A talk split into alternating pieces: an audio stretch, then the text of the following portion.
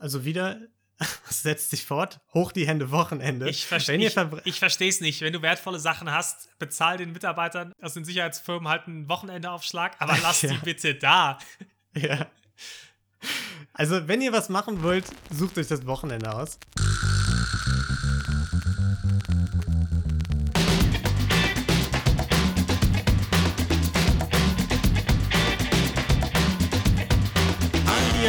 Herzlich willkommen zu Verbrechen für Weicheier, unserem True Crime Podcast ohne Mord. Wir nehmen euch mal wieder mit in die hoffentlich nicht allzu düstere Welt der RabaukInnen. Ja, und wir, das sind Niklas. Hallo. Und ich, Lino. Hi Lino. Na, was geht? Ja, Verbrechen für Weicheier gehen wieder. Ich hab's vermisst die letzten zwei Wochen. Ich freue mich schon wieder richtig. Ja, ja. Wir haben wieder, wie immer, jeder ein Verbrechen vorbereitet, ne? Von denen wir euch jetzt erzählen. Heute erst Niklas, danach ich. Und äh, ja, im Grunde ist das Ganze ein Vorwand, das Verbre perfekte Verbrechen zu entwickeln. Habe ich es gut zusammengefasst, Niklas? Perfekt, genau. Ich glaube, das, das ist perfekt. Im Prinzip wollen wir nur vertuschen, was wir eigentlich selber planen mit ja, der ganzen Geschichte. Genau, genau. Aus den Fehlern anderer lernen. Ja, und so äh, bevor Niklas jetzt anfängt, kurzer Disclaimer noch. Natürlich heißen wir auch gewaltfreie Verbrechen nicht gut, ne? Bitte verklagt uns nicht. Niklas, du kannst loslegen. Okay, sehr schön. Ja, verklagen bitte, egal, nicht nur wegen der Gewalt von Verbrechen, allgemein bitte nicht klagen. Allgemein, ja, wäre wär doof. ja, das ist auch wichtig für den nächsten Fall. Unser ähm, heutiger Protagonist ist nämlich äh, noch am Leben und äh, ist auch Deutscher. Das heißt, es gibt die Möglichkeit, dass derjenige diesen Podcast auch hört. Falls ja, viele Grüße an der Stelle, bitte nicht verklagen. Oh, ja. Hoffentlich ist er nicht durch uns auf die Idee gekommen. Hat, hat uns gehört und hat gedacht, oh, es klingt ganz geil mit den Verbrechen, ich versuch's mal.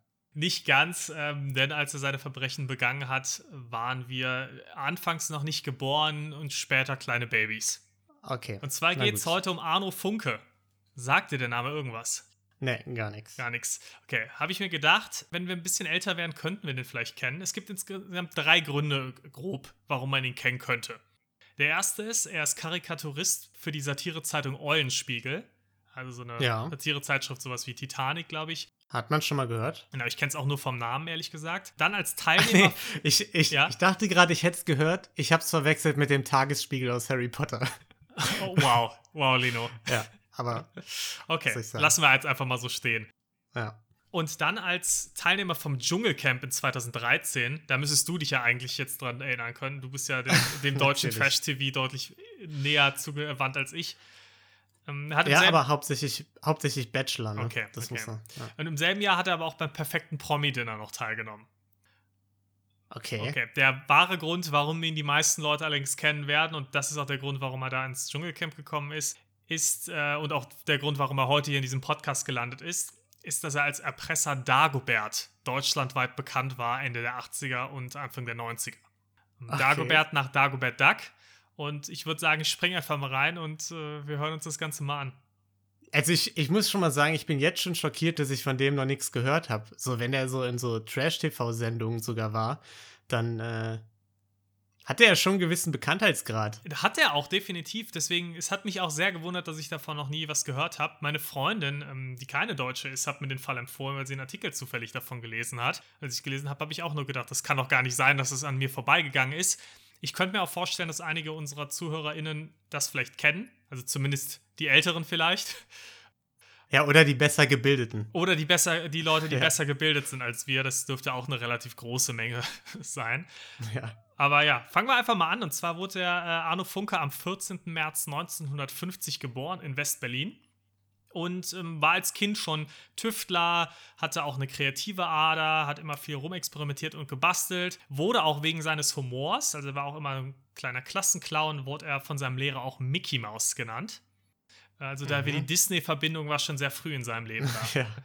Und er hat dann ja nach der Schulzeit keinen besonders geradlinigen Lebenslauf. Er hat eine Ausbildung zum Fotografen angefangen und wieder abgebrochen. Zwischendurch auch mal als DJ gearbeitet.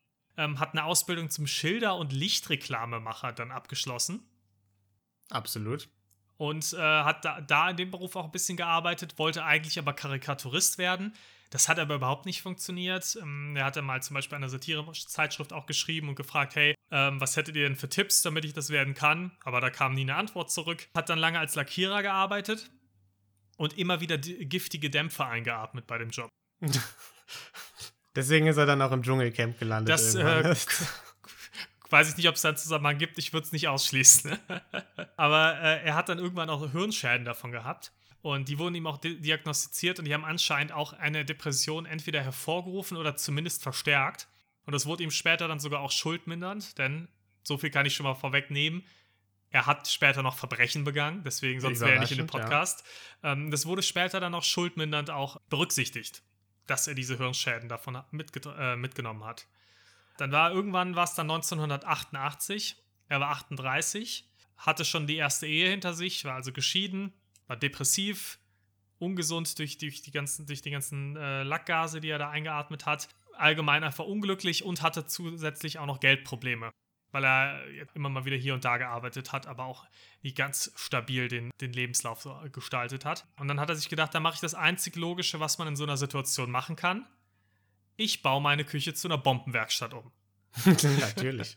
Das, ja, Lino, so macht man das. Er hat sich halt War gedacht. bestimmt ein Bombengeschäft, ne? ja, schneiden wir. Schneiden wir lieber. Ja, kann, man, äh, kann man rausschneiden. Kann man rausschneiden. Er hat dann auf jeden Fall sich gedacht, hey, wenn ich zumindest die Geldprobleme nicht mehr hätte, wäre ich schon mal entspannter, weil ich dann das machen könnte, was ich will, mich dann vielleicht mehr meinen Karikaturen und der Kunst widmen und weil ich dann auch meiner Gesundheit mehr beachten könnte. Und dann hätte ich das Geld für Behandlungen etc.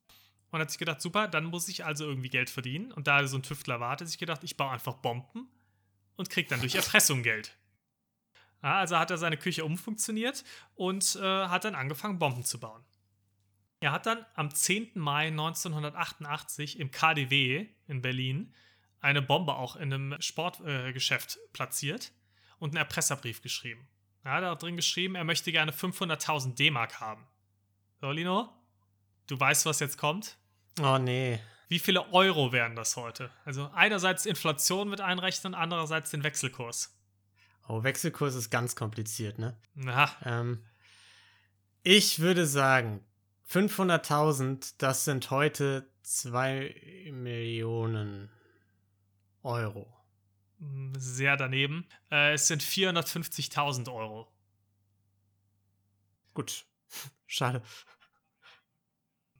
bei 2 D-Mark hast du ja 1 Euro nur bekommen. Ja. Und, aber ich äh, dachte, die Inflation wäre vielleicht ein bisschen krasser. Ich, ich komme nicht dahinter. Ja, hat sich ja fast, fast verdoppelt. Ja, okay, mach jetzt weiter. Ja, ist ja auch Gut. egal. Ich hab's schlecht reiten, eingeschätzt. Reiten wir nicht leid. drauf rum. Die, auf jeden Fall war die Bombe leider nicht richtig, oder was ist leider? Die Bombe war jedenfalls nicht richtig eingestellt und ist nicht explodiert. Die hätte dann nämlich nachts explodieren sollen. Dementsprechend ist da nichts bei rausgekommen, also hatte sich gedacht, super, mache ich es halt einfach nochmal hat einen zweiten Versuch gestartet, in einem Koffer wieder eine Bombe ähm, hingelegt am 25. Mai, also nur 15 Tage später. Und diese Bombe ist dann auch nachts in die Luft gegangen. Die war mit einem Timer ausgestattet, weil er sich gesagt hat, hey, ich möchte auf keinen Fall jemanden verletzen. Ich will wirklich Geld erpressen und ich habe kein Problem damit, dem Laden zu schaden, indem ich was in die Luft sprenge, aber ich möchte nicht, dass irgendwer in eine Gefahr gerät durch mich. Ja, er wollte ja auch im Podcast noch erwähnt werden. Er, können, genau, er hat sich gedacht, ich möchte nicht bei allen anderen True Crime Podcasts erwähnt werden, sondern ich möchte, zu, möchte zu Verbrechen für Weicheier. Er ja. war da visionär. Ja, auf, daraufhin wurde auf jeden Fall sein zweites Erpresserschreiben, dann, äh, darauf wurde dann auch reagiert. Er hat gesagt, okay, jemand soll mit dem Geld, dem geforderten, also den 500.000 D-Mark, in einen Zug steigen. Den Zug hat er vorgegeben Derjenige hatte dann, hat dann von ihm noch einen Radioempfänger bekommen und mit den sollte er mitnehmen und dann eben auf die Anweisung, sobald das Signal kommt, das Geld aus dem Zug werfen. Und er hat sich eben dann schon an der Bahnstrecke irgendwo versteckt. Das ist natürlich auch eine Bahnstrecke mit einer entsprechenden Länge äh, ausgewählt, sodass mhm. die jetzt nicht die gesamte Bahnstrecke auf einmal kontrollieren konnten. Hat dann über, mit einem Stimmverzerrer dann durchgesagt durchs Radio, jetzt rauswerfen das Geld. Das wurde dann rausgeworfen. Er konnte sich den Koffer schnappen und die Polizei hat ihn nicht erwischt. So hatte er dann 500.000 D-Mark, also eine Menge Geld. Und konnte sich dann auch eine Weile gut gehen lassen, hat dann auch erstmal keine Bomben mehr gebaut, sondern hat gesagt, super, ich reise jetzt erstmal ein bisschen um die Welt. War, war überall mal, äh, viel in Asien auch, unter anderem auch auf den Philippinen. Und da hat er dann wirklich, äh, ja, sich ganz dem Klischee hingegeben und hat eine Anfangs, äh, Anfang 20-jährige Philippiner geheiratet als fast 40-jähriger Mann. Lass, ich, lass ich jetzt einfach mal unkommentiert so stehen. Ja, ich wollte gerade sagen, ich sage dazu gar nichts. Ja, das, äh, ja, genau. Und äh, ist dann 1990 mit ihr äh, nach Deutschland wieder zurückgekommen und äh, hat dann auch einen gemeinsamen Sohn mit ihr bekommen. Also das Familienleben gelebt. Allerdings war das Geld dann auch ganz schnell wieder weg. Dann hat er sich gedacht, gut, jetzt muss ich das muss ich irgendwie wieder zurechtkommen. Äh, das war dann 1992, hatte er im Prinzip schon kein Geld mehr und hat sich äh, ein kleines Häuschen, kleine Hütte angemietet und hat einfach immer vor seiner Familie so getan, als würde er zur Arbeit fahren morgens. Ist dann aber einfach in dieses Häuschen gefahren und hat wieder angefangen, Bomben zu bauen. Oh Mann. Na ja, gut, es hat einmal perfekt funktioniert. Da hat er sich gedacht, warum nicht nochmal? Der kreativ ist anders, ne? Als Karikaturist, da weiß man schon, warum es nicht gelaufen ist bei ihm. Das stimmt, das stimmt. Ja, wobei später Ah, kleiner, kleiner Spoiler, später ist er ja noch Karikaturist geworden. Und ein bisschen Kreativität wirst du auch gleich noch hören. Okay. Im Juni 1992 ist er äh, nach Hamburg gefahren, weil er sich gedacht hat, naja, in Berlin war ich, habe ich das Ganze ja schon mal gemacht, vielleicht sollte ich da mein Einsatzgebiet ein bisschen erweitern. Ist er ins Kaufhaus des Nordens? Kaufhaus des Nordens, genau. Nee, ja. äh, es war eine Karstadt-Filiale. Er hat ähm, mhm. dann ab dann nur noch Karstadt-Filialen ausgewählt, interessanterweise ist dort in die Porzellanabteilung gegangen. Finde ich auch die gemeinste Abteilung eigentlich, um eine Bombe zu verstecken. und hat da wieder eine Bombe platziert. So, dann hat er ähm, ein Presseschreiben wieder geschrieben und äh, hat dem Management von Karstadt gesagt, wenn ihr bereit seid, meine Forderung zu erfüllen und mir das Geld zu geben, dann schreibt ihr bitte im Han Hamburger Abendblatt eine Anzeige, in der steht, Dagobert grüßt seine Neffen. Ja, also da ging es jetzt schon los mit diesem Dagobert-Synonym. Er hat den dann, die haben das auch getan und er hat dann einen Standort geschickt. Dort fand die Polizei dann eine komische Konstruktion, da gehe ich gleich nochmal drauf ein, plus ein DuckTales-Logo und ein Bild von Dagobert Duck. Er wurde ab dem Zeitpunkt dann auch von der Presse wirklich nur noch Dagobert genannt. Und äh, um ihn ist also, ein kleiner Mythos entstanden. Ja, diese Konstruktion, die war eben, da gibt es unterschiedliche Quellen. Die, die ich nicht glaube, ist, ähm, dass es Saugnäpfe waren. Die andere Quelle ist, dass es magnetisch am Zug befestigt werden konnte. Und da sollte eben das Geld reingelegt werden. Und das Ganze sollte an einem bestimmten Zug auch wieder festgemacht werden. Ah, okay. Diese Magneten konnten dann per Fernsteuerung deaktiviert werden, sodass Ach. er quasi entscheiden konnte, wann das Ganze vom Zug fällt. Was, was ich jetzt nicht verstehe, ganz kurz, er war so ein Tüftler, ne? Mhm. Warum hat er sich denn dann Dagobert genannt?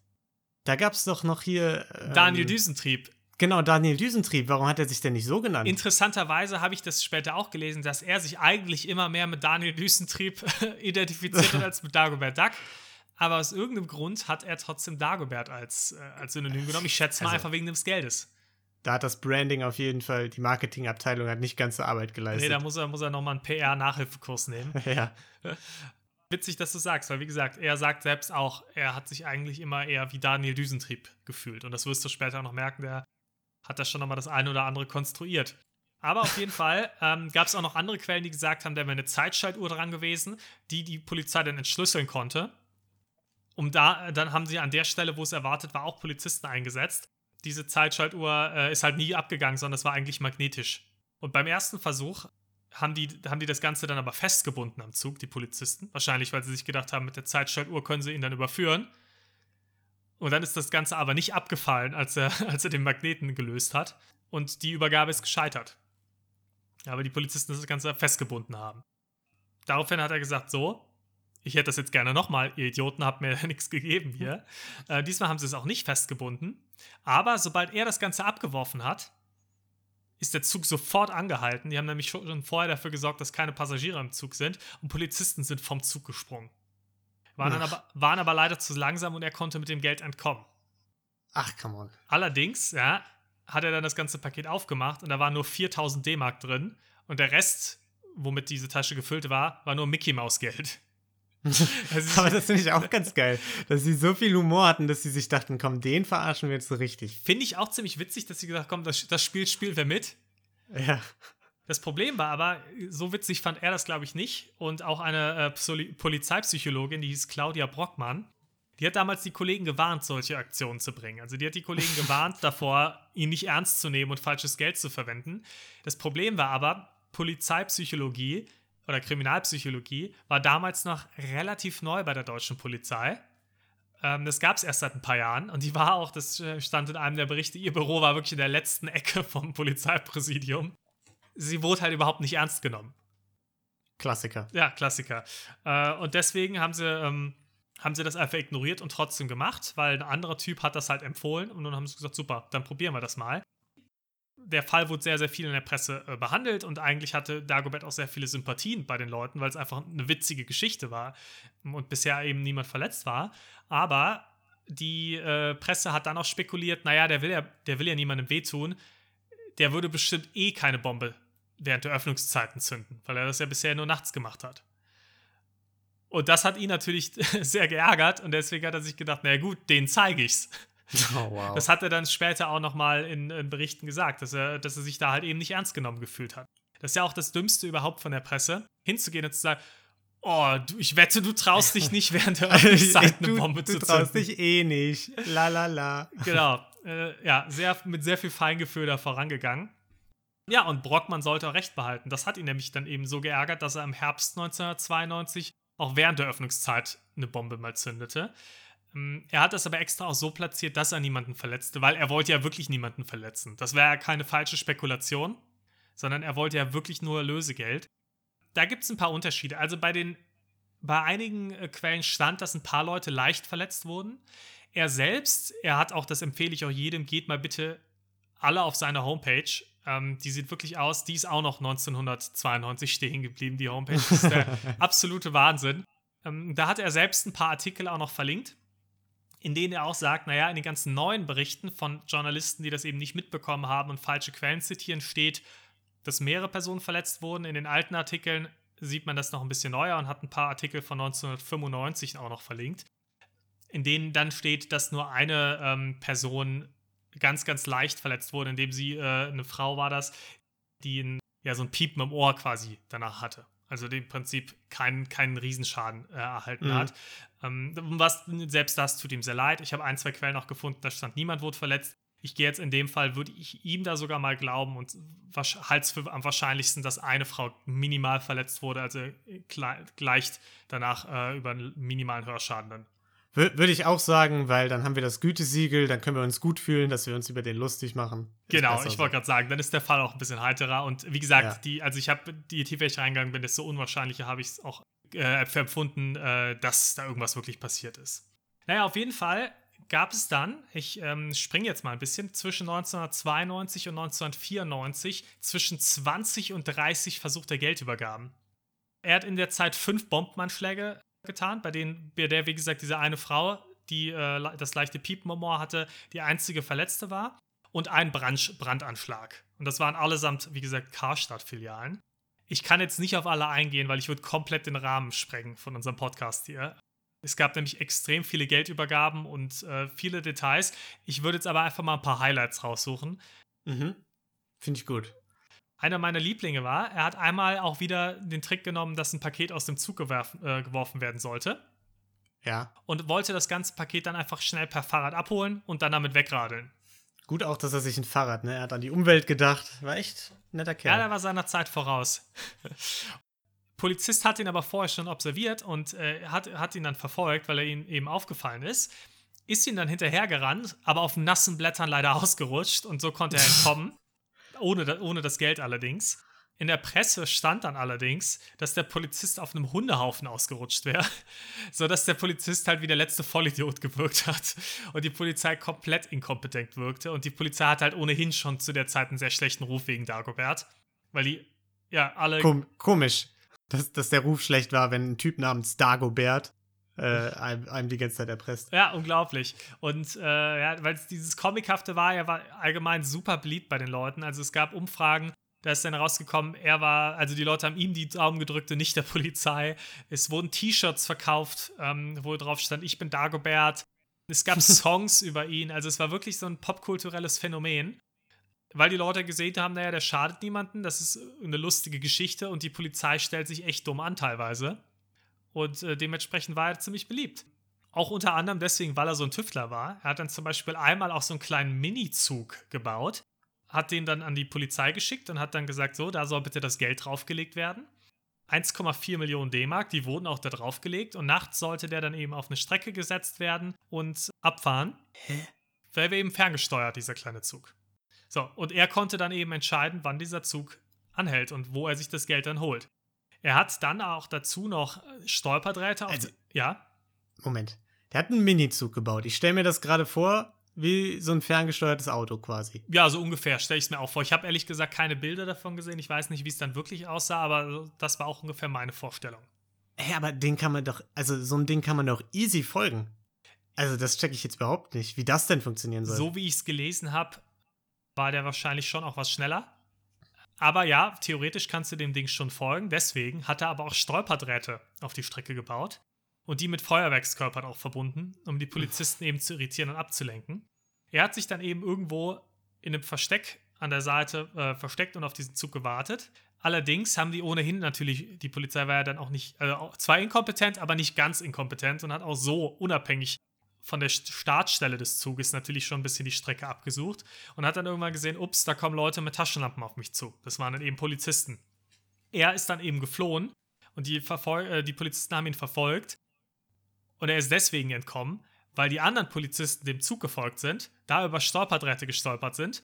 Das hat große Feuerwerkskörper ausgelöst und das hat die Verfolger von ihm so irritiert, dass er eben genug Zeit hatte, um zu entkommen. Also, also ich muss sagen, dumm von den Polizisten und Polizistinnen, aber gleichzeitig auch irgendwie nicht so ein geiler Plan. Also es war doch klar, dass er da nicht ans Geld kommt, oder? Ja, ich äh, muss auch sagen, also von dem, was ich da gelesen habe, habe ich mir gedacht, witzig. Also ich finde die Idee irgendwie genial. Da, ja. also, da, da, so einen kleinen Minizug auf die Schienen zu setzen. Der Zug ist später auch noch entgleist. Das kommt auch nochmal zu. Das heißt, so oder so hätte er, selbst wenn ich nicht verfolgt hätten, wäre es schwierig geworden. Aber irgendwie auch nicht so hundertprozentig dachte. Ich habe mich das auch gefragt. Also vermutlich war der dann doch schneller als gedacht. Das konnte ich leider jetzt nicht richtig rausfinden. Aber ja, irgendwie. Äh klingt, klingt suspekt. Ich finde, das klingt nach so einem kleinen Kind, das sich irgendwelche Verbrechen ausdenkt, so, die dann einfach nicht funktionieren. Genau deswegen war es auch so beliebt, weil es eben, weil's irgendwie nur eine lustige Geschichte war.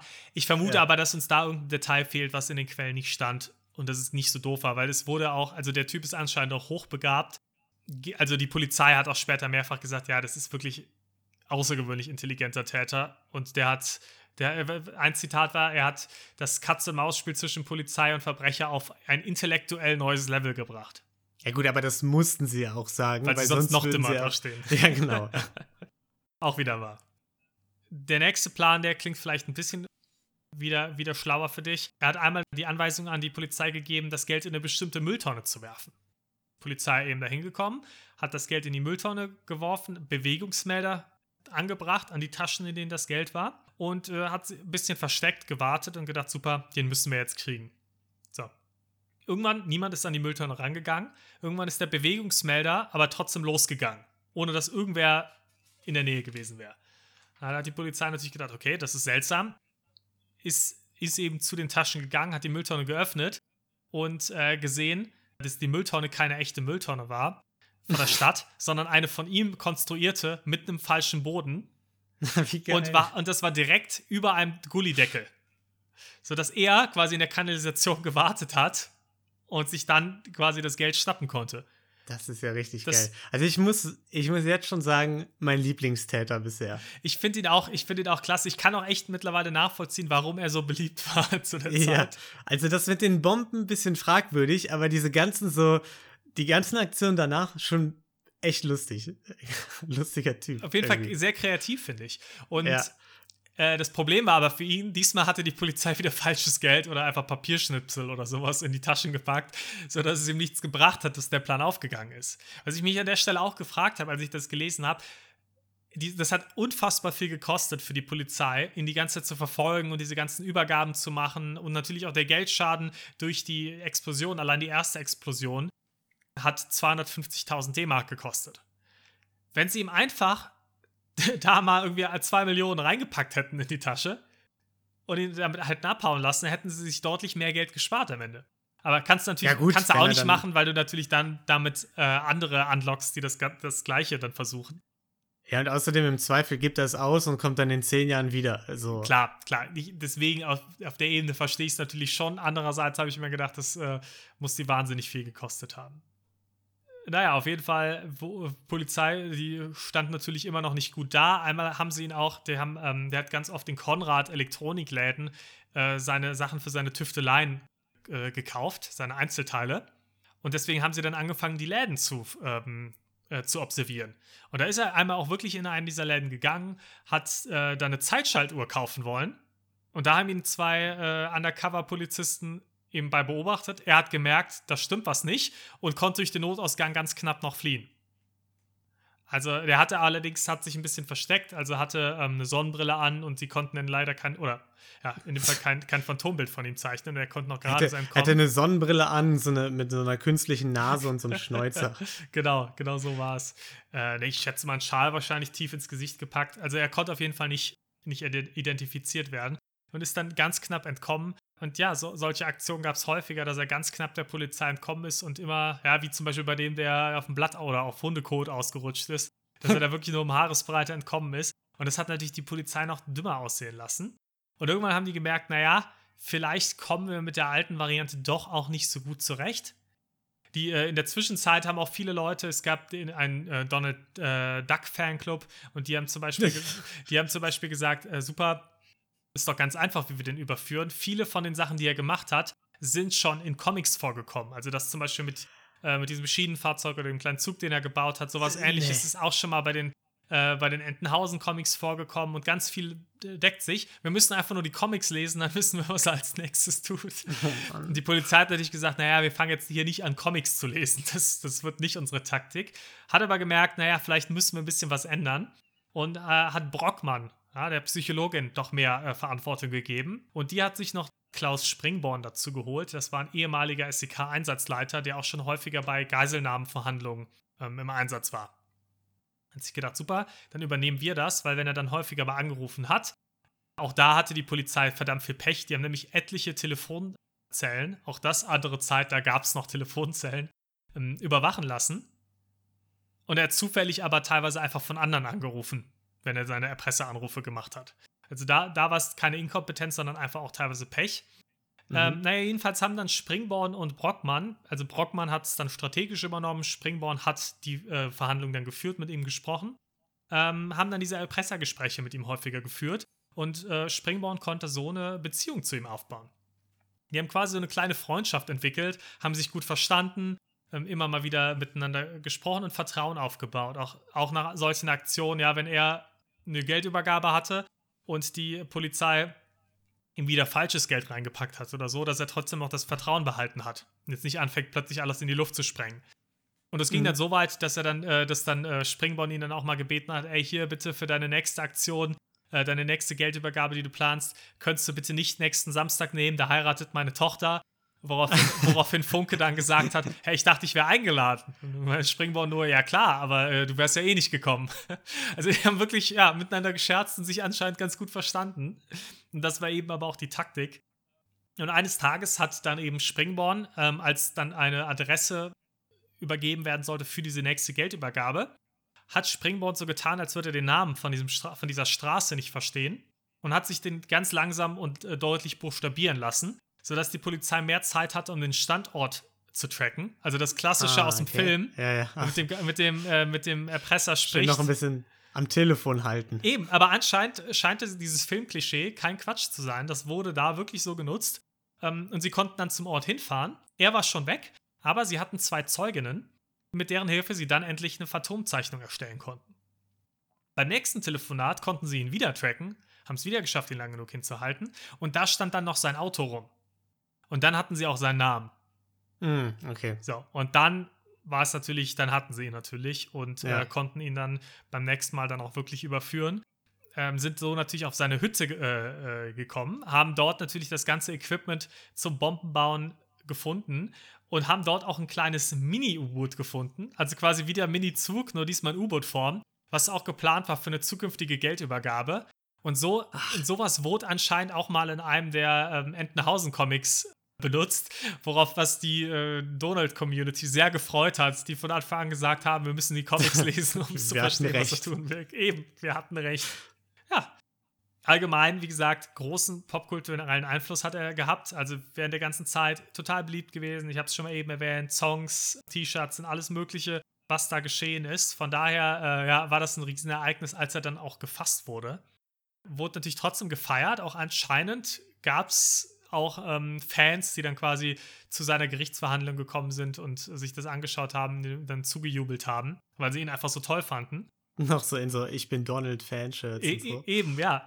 Und er wurde dann zu neun Jahren Haft verurteilt. Wie gesagt, da war dann schon die ähm, Strafminderung mit dabei durch, durch seinen Hirtschaden und seine Depression, die durch äh, diese äh, Lackiererarbeiten gekommen sind.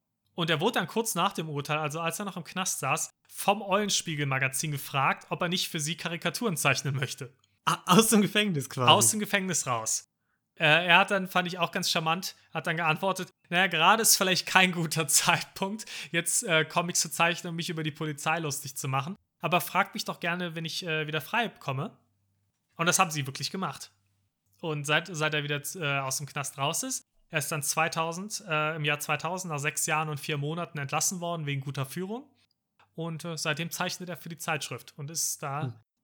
das als ja. Karikaturist bekannt. Ich muss sagen, so, ich habe mir die mal angeschaut. Ich finde sie nicht besonders gut, aber das ist auch Geschmackssache. Aber ja.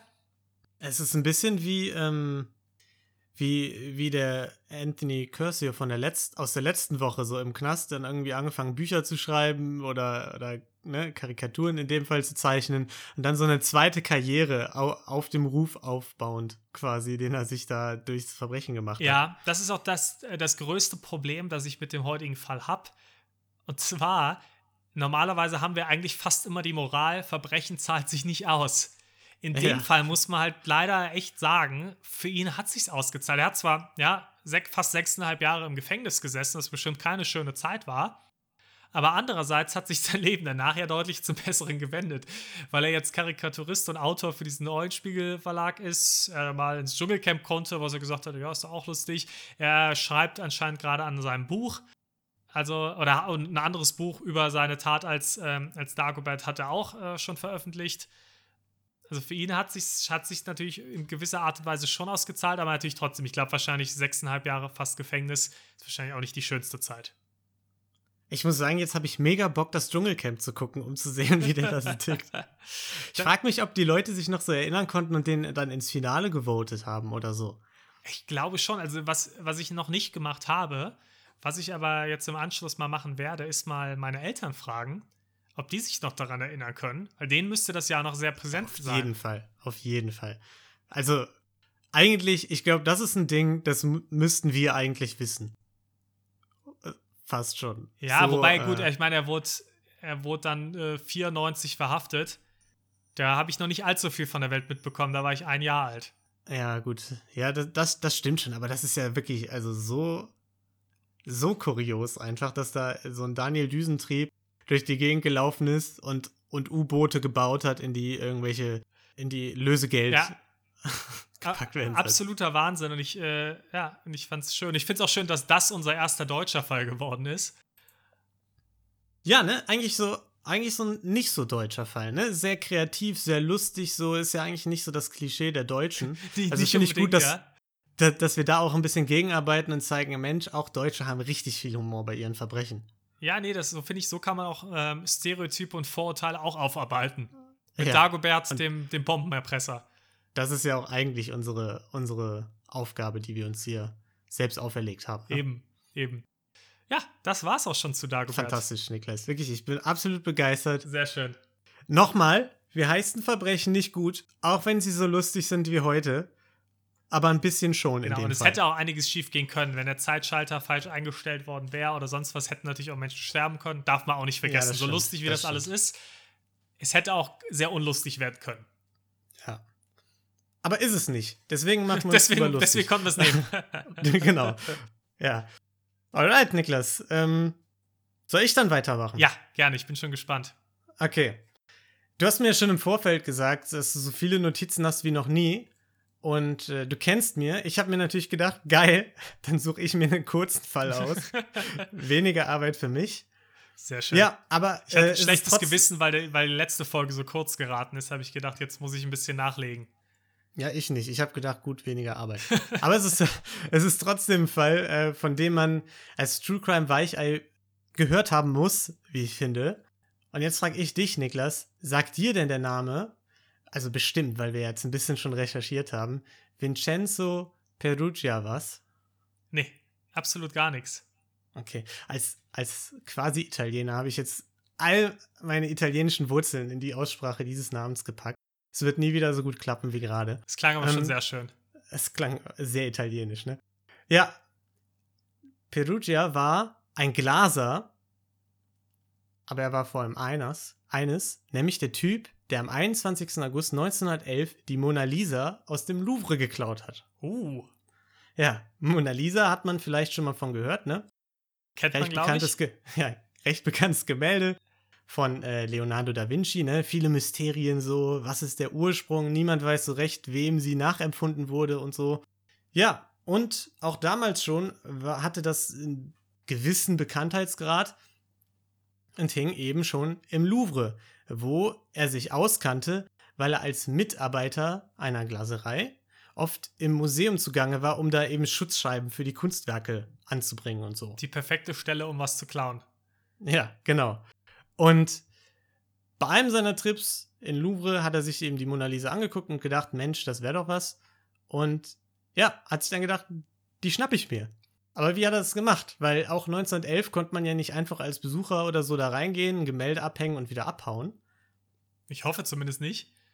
Ja, man hofft es zumindest, ne? Ja, Ich mein, wie ist er da ich- reingekommen? Ich, mittlerweile erwarte ich alles nach so den, dem einen oder anderen Fall, den wir schon hatten. Ja, Spoiler, es ist nicht allzu weit von der Version entfernt. äh, es, gibt, es gibt zwei Varianten. Die eine ist, dass er sich in der Nacht von Sonntag auf Montag in der Besenkammer hat einschließen lassen, so, ne? Also Klassiker. versteckt, Museum geschlossen. Morgens hat er sich dann äh, das Bild geschnappt und ist raus. Die andere Variante ist, dass er am Montag in einem weißen Mitarbeiterkittel mit den anderen Angestellten äh, zusammen ins Museum einfach spaziert ist. Und beide Theorien haben aber eins gemeinsam, nämlich, dass egal wie er reingekommen ist, der Rest ziemlich einfach war. Montags war nämlich der Louvre für BesucherInnen geschlossen, weshalb eben weniger Sicherheitspersonal auch vor Ort war. Also wieder, setzt sich fort, hoch die Hände Wochenende. Ich, verste ich, ich verstehe es nicht. Wenn du wertvolle Sachen hast, bezahl den Mitarbeitern aus den Sicherheitsfirmen halt einen Wochenendeaufschlag, aber lass Ja. die bitte da. Ja. Also, wenn ihr was machen wollt, sucht euch das Wochenende aus. Äh, ja. Und er hat im Grunde einfach, ist am montags rein, hat im Grunde einfach gewartet, bis niemand im Raum war, hat das Gemälde abgehängt, ist zu so einer nahegelegenen Wartungstreppe gegangen, hat das Gemälde aus dem Rahmen genommen und weil es halt ein bisschen zu groß war, um es einfach unter den Kittel zu packen und es, weil es war ja auch auf Holz gemalt oder ist auf Holz gemalt, hat er einfach seinen Mantel drüber geworfen und ist aus dem Museum rausspaziert. Mit Das- der Mona Lisa Das kann doch nicht wahr sein. Doch, es ist wahr. Also ziemlich einfach. Al- Also eine, ein paar Quellen berichten noch von sehr, sehr widrigen Umständen. Nach denen soll nämlich äh, Perugia mit der Mona Lisa unter dem Arm vor einer verschlossenen Türe gestanden haben. Und er hat die Klinke abmontiert, hat nichts genützt. Und dann kam ein Klempner vorbei, der ihm dann behilflich war, die Türe aufzubrechen. Das finde ich wiederum sehr gut. Ja, stell dir mal die Situation vor, so Klempner kommt vorbei, so, hören Sie mal, Wetterherr, was, was fummeln Sie denn da an der Klinke rum? Ja, ich, äh, ich komme hier nicht mehr rein. Ich, ich bin hier ausgesperrt leider. Ja, und, äh, und was, was ist das da für ein, für ein Ding unter Ihrem Kittel? Dieses große, eckige, eckige Ah, Ding? Ja, wissen Sie, äh, mein Kind, das hat jetzt Erdkunde in der Schule, das ist Aha. ein Riesenatlas. Das, Ah, damit lernen okay. wir die Länder. Also das habe ich, hab ich jetzt einfach dabei. Wollte ich, ich gehe gleich zu meinem Sohn. Ja, dann, dann will ich Sie nicht länger aufhalten. Lassen Sie mich mal eben helfen. Vielen Dank, ja, Bildung ist wichtig. Ja, bitteschön. Danke. Ja, Ja, das ist, das ist So- ungefähr so wie Leute, die dann irgendwie, die, die ein Fahrrad irgendwie klauen oder sowas mit, mit einer, äh, und dann kommt irgendwer und, und hilft dabei. Ja, genau, noch mit dem Schlüssel, ne? Genau. Gibt's ja so diese. Ja. Ähm, so oder so ähnlich ist es wahrscheinlich abgelaufen, ne? Also ist ja auch ein geschichts geschichtlich akkurater Podcast hier. Und jedenfalls war das Gemälde dann gestohlen und er hat die Mona Lisa einfach in ein Kämmerchen in seine Bude gesteckt Und am nächsten Tag ist dann Künstler durch den Louvre spaziert, als, es wieder geöffnet, als er wieder geöffnet war, und hat gesehen, Nu, da fehlt doch was. Ja, und äh, wie man sich denken kann, ja, sorgte das natürlich dann für ein, für ein wenig Aufruhr. Die äh, Museumsleiter waren sich erstmal unsicher, ob die Mona Lisa vielleicht gerade irgendwo abfotografiert wird oder so zur Dokumentation. Finde ich super, dass die Leitung ja. vom Museum das nicht weiß, wo die Mona Lisa aktuell ist. Ja, die waren, die waren äh, sehr mit dem Alltagsgeschäft auf jeden Fall. Äh, die ja, waren da sehr involviert. ja. Ähm, ja, die haben dann das Museum erst mal für eine Woche geschlossen, haben nach dem Bild gesucht und mussten sich letztendlich eingestehen. Ja, ist wohl weg. Schade. Und haben eine Pressemitteilung rausgehauen. Ja. Und wie man sich denken kann, frohe Kunde verbreitete sich natürlich dann relativ schnell. Die Presse zerriss sich natürlich die Mäuler, weil die Mona Lisa geklaut wurde. Und tatsächlich trug das erst dazu bei, dass die Mona Lisa überhaupt diesen Legendenstatus erhielt, den sie heute halt hat. Ist das so? Ja, weil damals, nach all den Quellen, die ich gelesen habe, war das Gemälde zwar schon bekannt, weil es ja immerhin von Da Vinci war, der damals schon berühmt mhm. war und toll gemalt und alles. Aber im Grunde war es halt zwar ein bekanntes Bild, aber auch eines von vielen Bildern im Louvre einfach. Krass, das war mir und, so gar nicht bewusst, dass das ja, nicht immer schon diesen Status hatte. Ja, genau, mir nämlich auch nicht. Und durch den Diebstahl aber, und weil es, weil es halt einfach nicht auffindbar war, das Bild, haben es halt Fotos der Mona Lisa weltweit in die Schlagzeilen geschafft, so. Die New York Times hat zum Beispiel getitelt, 60 De Detektive suchen die gestohlene Mona Lisa, französische Öffentlichkeit entrüstet und so. Und so verbreitete sich das durch die ganze Welt und die Mona Lisa wurde weltweit auch Nicht-Kunstkennern bekannt. Also muss man eigentlich äh, dem, dem guten Mann danken. Ja, genau. viele, viele BesucherInnen sind dann zum Beispiel nur in den Louvre gegangen, um sich eben den leeren Platz der Mona Lisa, Mona Lisa anzusehen. Äh, später. Wahnsinn. Ja, später haben die sich dann gedacht, ja, ein bisschen peinlich, wir hängen da was anderes hin. Und dann haben die einfach ein von der Mona Lisa inspiriertes Bild von Raphael dran gehängt, das im Grunde, ihr müsst es euch wirklich angucken. Ich kann den Namen leider nicht aussprechen, aber es ist auch sehr bekannt. Es ist wirklich einfach die Mona Lisa mit Bart im Grunde. Ist, also, es ist fantastisch. Die haben sich da einfach die Mona Lisa mit Bart hingehängt und dachten, war merkt das, schon keiner. War das nicht auch halb der Plot äh, vom Mr. Bean-Film? Mal, dass er da auch, dass er auch ins Louvre geht und auf die Mona Lisa niest und dann äh, verwischt er das Gesicht und dann malt er selbst ein Smiley-Gesicht da drauf und hängt ja, dahin. Ja, das ist ich, ich, glaube, also es ist auch ein paar Jährchen her, dass ich den Film gesehen habe, aber so ungefähr habe ich es in Erinnerung. Ja, vielleicht inspiriert, ne? Also es gab auch viele Verfilmungen dann im Nachgang, ne, dazu. Ja, klar, ja, so eine Geschichte bietet es auch an. Ja. Später haben sie dann ein anderes Bild namens Frau mit Perle dahin gehängt. Äh, ja. Das war natürlich nicht allzu erfolgreiche Versuche davon, so ein bisschen abzulenken, ne? Und ja, so hat die Mona Lisa, e, Mona Lisa eben diesen Kultstatus erhalten. Vielleicht war das nur ein hat. Kunstliebhaber. Vielleicht wollte der gar kein Geld. Er hat nur gedacht, das ist so ein tolles Kunstwerk. Das braucht man ein bisschen ja. mehr Beachtung. Kommen wir nachher zu, ne? Okay. Ja, heute hält die Mona Lisa den Rekord für die höchste Versicherungssumme eines Gemäldes den sie 1962 bekommen hat. Also diese Summe wurde 1962 zugeschrieben, als die Mona Lisa auf Tour ging, in die USA verschifft werden sollte. Und da wurde die mit 100 Millionen US-Dollar versichert.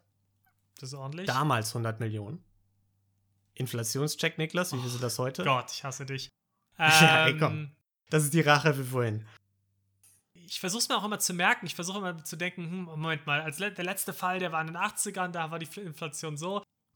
Also wenn es damals 100 Millionen waren, sind es heute 220 Millionen. Äh, voll daneben, Niklas, voll schlecht. es sind 884 Millionen. Okay, ja gut, da war ich meilenweit weg. Ja, also ganzer Batzen. Und auch wenn es damals noch nicht so berühmt war, haben die Behörden natürlich alles versucht, die Mona Lisa wiederzufinden. Unter anderem haben sie auch äh, hier Perugia vernommen, der auch kein Alibi hatte, aber scheinbar äh, ganz dufter Kerl war und dann haben die ihn wieder gehen lassen. Es war eher so eine Routineuntersuchung. Ich wollte gerade fragen, die haben einfach alle Mitarbeiter wahrscheinlich. Ja, genau, okay. weil der da halt als Glaser tätig war. Ja, und dann gab es halt allerhand wilde Theorien. Multimillionär JP Morgan, du als BWLer weißt Bescheid, ne? Ich kenne ihn, ja. Ähm, ja, wurde verdächtigt, weil er eben ein großer Kunstliebhaber war. Aufgrund der wachsenden Spannung vor dem Ersten Weltkrieg wurde der deutsche Kaiser verdächtigt, die Mona Lisa oder vielmehr den Diebstahl in Auftrag ge gegeben zu haben. Moment, in welchem Jahr war das? Äh, 1911. Oh, ich, ich hatte irgendwie, ich hatte irgendwas anderes verstanden. Ja, das macht mehr Sinn. Ja, äh, ja 1962 war die Versicherungssumme. Ich bin. Äh, Na, also, okay, ne? ich glaube, deswegen war ich etwas verwirrt. Ja, ja, genau. Oder, oder Ja, sonst hätte es Beckenbauer ja auch sein können. ja, genau, das war Franz Beckenbauer. Ja, und unter anderem wurde auch äh, Pablo Picasso verhört, weil er doch tatsächlich schon mal beim einen oder anderen Kunstschwindel seine Finger im Spiel gehabt haben soll. Oh, Picasso. Ja, Das wäre vielleicht dann nochmal was für, für zukünftige Folgen. habe ich, hab ich auch gedacht. Könnte man mal tiefer, tiefer reinforschen. Ja, und letztendlich hat die Polizei aber niemanden gefunden. Auch äh, die Offerte einer Pariser Zeitung, die 55.000 Francs geboten hat, brachte nichts. Polizeichef ist zurückgetreten und die Mona Lisa konnte nicht gefunden werden. Ja. So, Niklas. Nun hängt das Gemälde aber mittlerweile ja wieder im Louvre, ne? Mhm. Das heißt, es muss ja irgendwie wieder aufgekreuzt sein. Und das ist es auch. Zwei Jahre nach dem Raub, Ja. nämlich als ein Kunsthändler aus Florenz, so da gab es auch verschiedene Quellen, Antiquitätenhändler, Kunsthändler, da habe ich verschiedene Namen gefunden, ist aber auch egal. Jedenfalls war es ein Händler, der einen Brief von einem gewissen Vincenzo Leonardo bekam, in Mhm. dem im Grunde stand, hey, ich habe die Mona Lisa, hast du Bock? Aber das, das frage ich, das ist ja auch super dumm. Also, weil genau bei so einem Bild wie der Mona Lisa, es gibt bestimmt weniger Bekannte, die kannst du doch irgendwie so loswerden. Aber bei sowas wie der Mona Lisa, wo es um die Welt geht, wenn du es klaust, da Ja, musst du doch im vielleicht- Vorab schon einen Käufer haben. Ja, du aber kannst ja nicht vielleicht einfach durch die Welt nicht so gehen und bewusst. sagen, ach guck mal hier, habe ich gefunden.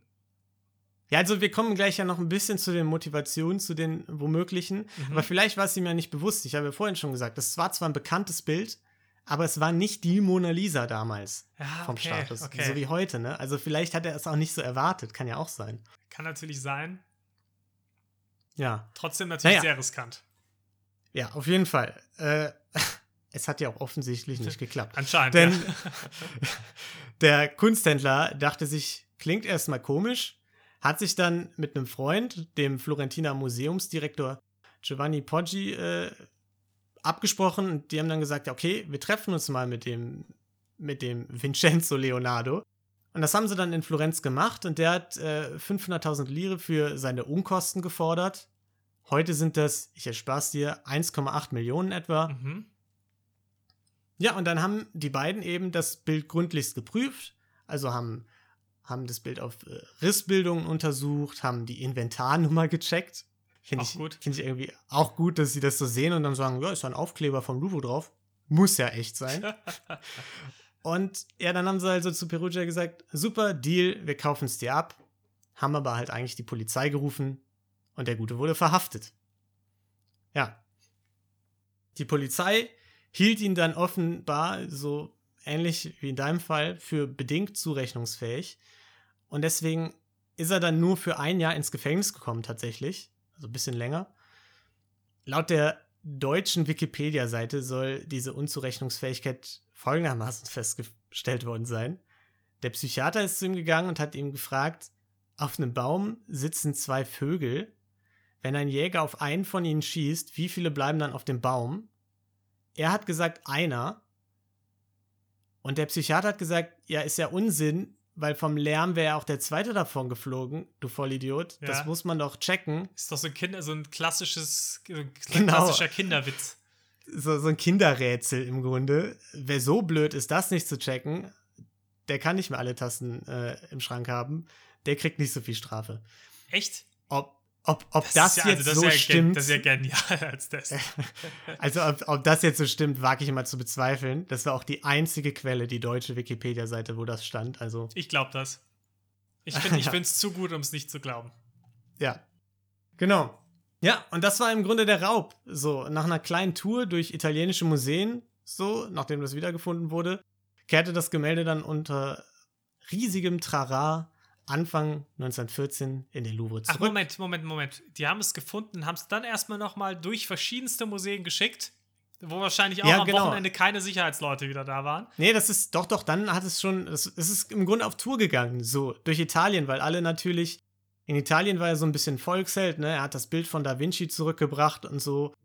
Und dann hat's halt, ist es noch kurz durch Italien getourt, ein paar Monate, bevor es dann nach Frankreich zurückgebracht wurde. Mhm. Interessant, Ja. aber das musste, das war ja kurz vorm Ersten Weltkrieg auch. Ja, es war sehr kurz vorm Ersten Weltkrieg. Deswegen ja auch die ganze Geschichte mit dem Kaiser, der verdächtigt Ja. wurde und so. Aber, aber Äh. interessant, ja, aber stell dir mal vor, auf dieser Tour wäre es wieder geklaut worden. Du bist dann Ja. das Museum, das dann für den zweiten Diebstahl verantwortlich ist. Das wäre Das unangenehm. wäre ne? etwas peinlich. Ja. Ja, und äh, im Nachhinein, du hast es vorhin schon so ein bisschen angesprochen, wurde dann auch gemutmaßt, warum hat er es geklaut? Nach eigener Aussage hat Perugia die Mona Lisa aus Nationalstolz gestohlen. Einfach, er wollte es wieder ins Ursprungsland zurückbringen, nach Italien, weil ja schließlich Napoleon der Böse war, der es ursprünglich schon geklaut Der äh, Schweinehund. Hat, hatte, ne? Der Napoleon der Schweinehund, genau. Ja, und die wahrscheinlichere Variante ist halt die mit dem Geld. Nein, das kann ich mir nicht vorstellen, dass das Geld eine Motivation für einen unserer Täter war. Ja, du hast es zwar so ein bisschen in Frage gestellt, ne, weil wieso verkauft er da nicht ein bisschen weniger wertvolles Ding, ne? Ja, gut, aber wir haben ja auch festgestellt, dass der anscheinend geistig komplett unzurechnungsfähig ist, weil Ja. er denkt, dass der Vogel sitzen bleibt. Also, Ja, genau. Naja, aber das Geld war dann eben die wahrscheinlichere Variante. Die äh, Nationalstolz-Variante kam von ihm selbst, die Gel Geldvariante dann von allen anderen. Unter anderem, weil er es halt eben für 500.000 Lire verticken wollte, uns nicht einfach irgendeinem Museum gegeben hat. Und weil er halt Briefe an seinen Vater geschrieben haben soll, in denen sowas stand wie: äh, Ich werde bald mein Vermögen machen und alles auf einen Schlag und du wirst ein ganz langes, tolles, wohlhabendes Leben führen. Du wirst stolz auf mich sein. ja, gut, ich sag mal, kann man, kann man jetzt sich denken, was man möchte zur Motivation. Ja, es ist ein solides Indiz, aber ja, mehr auch nicht. Ja. Dritte Theorie war, dass er es auf einen Auftrag hingestohlen habe. Das war das, was du auch kurz angedeutet hattest. Nämlich, damit Kopien angefertigt werden können, die dann wieder vertickt werden können, ne? während das halt, äh, während die richtige Mona Lisa eben verschollen bleibt, weil die dann im Wert steigen und so. Ähm, allerdings ist diese Theorie basiert komplett auf einem Artikel von einem Journalisten, der das von einem Kunsthändler gehört haben soll, der ihm das erzählt hat. Und Okay. das ist im Grunde Also die komplette Quatsch. Grundlage dafür. Also wahrscheinlich Quatsch, ja. Ja, und Perugia war dann eben Nationalheld, bekam eine Tochter, war tatsächlich, du hast es eben angesprochen, im Ersten Weltkrieg dann als Soldat auch äh, tätig und ist dann 1925 an einer Bleivergiftung gestorben. Oh, Ja, andere Zeiten. ja, Sehr cool. Ja, finde ich schön. Das ist ähm, ein Fall auf jeden Fall, der viel Bildung auch äh, mitgebracht hat. Einiges, was ich noch Ja. nicht wusste. ja, so dieser, dieser Legendenstatus, das hat mich auch überrascht, ne? Dass Mhm. dass die Mona Lisa jetzt dann dadurch plötzlich so bekannt wurde. Und es hatte wohl tatsächlich auch ein bisschen Auswirkung auf die Kriminalistik, weil am Tatort schon Fingerabdrücke gefunden wurden von ihm. Also die wurden damals schon genommen. ja. Und die hatten sogar seine Fingerabdrücke in der Kartei, haben aber nicht danach gesucht, weil Fingerabdrücke zwar genommen wurden schon, aber es war noch nicht so das Riesending mhm. und haben einfach nicht ihre Kartei gründlich genug durchsucht danach. Und im Nachhinein haben sie dann festgestellt, Mist, wir hätten es die ganze Zeit wissen können, wenn wir einfach nachgeschaut hätten. Krass. Und äh, deswegen wurde dann im Anschluss an diese ganze Chose, dann wurden dann Fingerabdrücken ein größeres, äh, Fingerabdrücke ein größeres Ding bei so Ermittlungen halt. das finde ich spannend. Und sind dann auch eher in den Fokus gerückt. Also, Cool. Ja. Und äh, ja, und was mir auch vorher noch nicht bewusst war, ist, dass Picasso anscheinend auch so ein kleiner Langfinger war. ja, genau, da müssen wir nochmal nachhaken. Da Da, da freue ich mich auch schon drauf. Das finde ich, finde ich auch ziemlich spannend. Ja, ja, auf jeden Fall. Sehr cool. Ja, das waren unsere Fälle für Sehr heute. schön. Ähm, dann möchte ich noch mal kurz Danke sagen für das liebe Feedback zur letzten Folge auch. Das hat uns auch wieder Ja. sehr gefreut. Von mir auch. Dankeschön. Ja, und äh, ihr findet uns auf Instagram, wenn ihr uns irgendwas schreiben wollt. Wenn ihr uns schreiben wollt, wie schlecht wir recherchiert haben, zum Beispiel. Und ja, ansonsten würde ich sagen, verabschieden wir uns für diese Woche. Wir hoffen, dass ihr auch in der kommenden Woche wieder dabei seid, wenn wir uns in die Welt der Ganovien begeben. Und äh, bis dahin wünschen wir euch eine gute Zeit. Ich meine natürlich in zwei Wochen. Genau. Bis dahin wünschen wir euch eine gute Zeit. Ähm, bleibt gesund und bis dann. Tschüssi. Bis zum nächsten Mal. Tschüss.